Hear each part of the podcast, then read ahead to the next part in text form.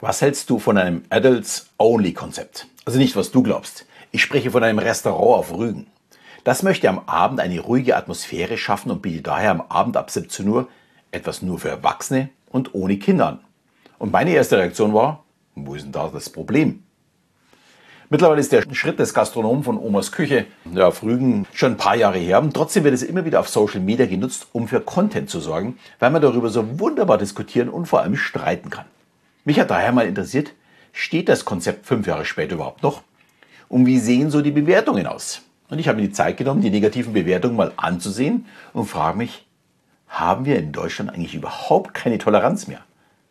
Also wir haben ja selbst zwei Kinder großgezogen. Und trotzdem, oder vielleicht auch gerade aus diesem Grund, kann ich verstehen, dass es auch Menschen gibt, die mal ihre Ruhe haben wollen und gerne ein Abendessen genießen wollen, ohne Kindergeschrei, ohne dass ein Kind irgendwo durch die Gegend läuft. Und ich finde es wirklich erstaunlich, dass heutzutage es bei vielen Eltern völlig normal ist, dass die Kinder eben durch den Gastraum laufen und irgendwie Fangen spielen oder sowas. Für unsere Kinder hatten wir Papier, Stifte dabei oder auch etwas zum Spielen, aber sie saßen auf ihrem Platz. Für uns völlig normal. Schließlich gebührt das auch dem Anstand gegenüber den anderen Gästen und vor allem auch den Gastgebern. Da möchte ich noch gar nicht drüber sprechen, weil die laufen ja auch zwischen den Beinen zwischen den Kellnerinnen und Kellnern rum. Anscheinend ist es heute nicht mehr ganz so, äh, so zu sein. Und ja, auch das habe ich zu akzeptieren. Schließlich dreht sich ja die Welt weiter und meine Sichtweise ist vielleicht ein bisschen eingestaubt. Keine Ahnung. Jetzt kommt aber die Lösung. Adults only. Ja, und die Hälfte der Kommentare unter diesen Beiträgen regt sich auf mit armes Deutschland, ihr Kinderhasser, das sollte man zusperren, äh, da gehe ich niemals rein und so weiter. Und ich frage mich wieder, wo ist eigentlich das Problem? Also wenn es das einzige Restaurant im Ort wäre, dann würde ich es ja vielleicht noch in irgendeiner Form verstehen. Aber es steht in einem Urlaubsort, wo ein Restaurant neben dem anderen steht. Ich habe also als Gast die freie Auswahl.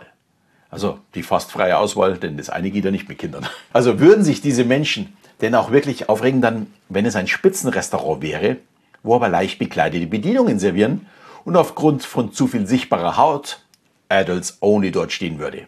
Dort ist es wahrscheinlich dann auch selbstverständlich, dass man da nicht reingeht. Oder würden da vielleicht die Eltern auch reingehen oder finden sie das dann in Ordnung, mit ihnen ins, in dieses Restaurant zu gehen? Also es gibt nur eine kleine Veränderung der Umstände und schon ist es überhaupt kein Problem mehr, oder? Ich glaube, uns geht es mittlerweile so gut, dass unsere Toleranz auf ein kleines Mindestmaß zusammengeschrumpft ist. Zum einen wollen wir alles haben, besitzen und alles dürfen und es darf auf gar keinen Fall Verbote geben. Und zum anderen müssen andere Kulturen, Glaubensrichtungen, Gesellschaften am besten unsere moralischen Werte annehmen. Und zwar bis aufs Kleinste. Und ich musste erst kürzlich schmunzeln beim Wechsel des deutschen Nationalspielers Felix Nenscher, ich hoffe, ich spreche noch richtig aus, zum BVB, also zu, nach äh, Dortmund. Und die BVB-Szene hat sich im Netz aufgeregt, weil Nenscher offensichtlich ein großes Problem mit gleichgeschlechtlicher Liebe hat. Aufgrund seines Glaubens. Mein erster Gedanke, der ist halt Moslem, und die sind halt einfach noch nicht so weit, Homosexualität zu akzeptieren.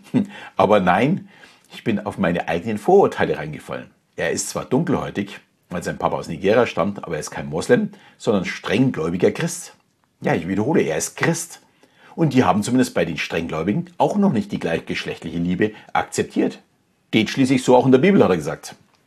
Da erinnere ich mich jetzt dann wiederum, und deswegen musste ich auch schmunzeln, an die WM in Katar. Was für einen Aufstand haben wir im Herbst veranstaltet? Ja, und so über den ihre Sichtweise aufkriegt.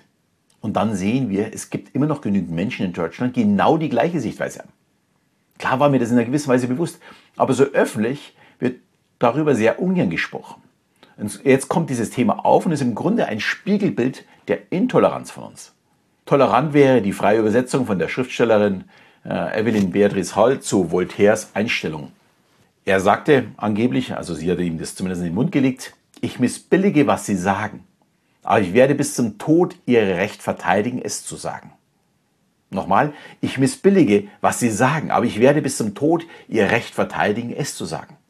Ich muss das wiederholen, weil ich finde diesen Satz wirklich genial. Wir müssen mal wieder ein bisschen toleranter werden. Wir können nicht einfach unsere Sichtweise über andere stülpen, auch wenn es unser Wunsch ist.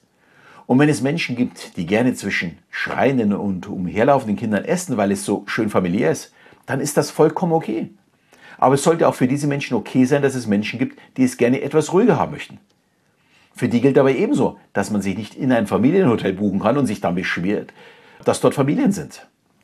Vielleicht in dem Zusammenhang mit gleichgeschlechtlicher Liebe fällt mir noch etwas ein. Der Christopher Struite, gibt es ja schon seit 1979, also schon sehr, sehr lange, bald sein 50 ist, der ist aus meiner Sicht mittlerweile fast ein Trauerspiel. Sorry, dass ich das so sagen muss. Es wird immer noch darüber gesprochen, man kämpft für die Akzeptanz von der LGBT-Gruppe. Und ich finde, es ist brutal traurig, dass es tatsächlich der Tatsache entspricht. Wir kritisieren andere Kulturen und auch bei uns muss man dafür weiterkämpfen. Wirklich? Also ich würde mir wünschen, dass man es nicht als Kampf für Akzeptanz sieht, sondern dass es jährlich einfach immer wieder diese große Party gibt, äh, wo sich diese Gruppe treffen kann, wo sie einfach feiern, von mir aus auch besaufen, Spaß haben, was immer sie wollen. Es soll einfach Normalität werden. Und man soll nicht mehr dafür kämpfen müssen hatte, als ich diesen Podcast geschrieben habe, mit meiner Tochter kurz darüber gesprochen und meine Tochter ist 20 und sie sagte, sie stört so unheimlich, dass man sich, wenn man homosexuell ist, outen muss. Wir müssen uns doch auch nicht outen, wenn wir heterosexuell sind. Und damit hat sie vollkommen recht. Sie hat es mit 20 verstanden. Leider Gottes haben es die wenigsten immer noch nicht verstanden. Das sind Dinge, da möchte ich nicht mehr dafür kämpfen. Weil solange wir dafür kämpfen müssen, können wir niemanden dafür, äh, anders dafür kritisieren. Auch diese Gruppe, also diese LGBT-Gruppe, darf gerne so tolerant sein, dass sich ja gerade ältere Menschen noch ein bisschen schwer damit tun. Toleranz ist nämlich niemals eine Einbahnstraße, egal bei welchem Thema. Es geht immer in beide Richtungen. Das ist mir sehr, sehr, sehr wichtig.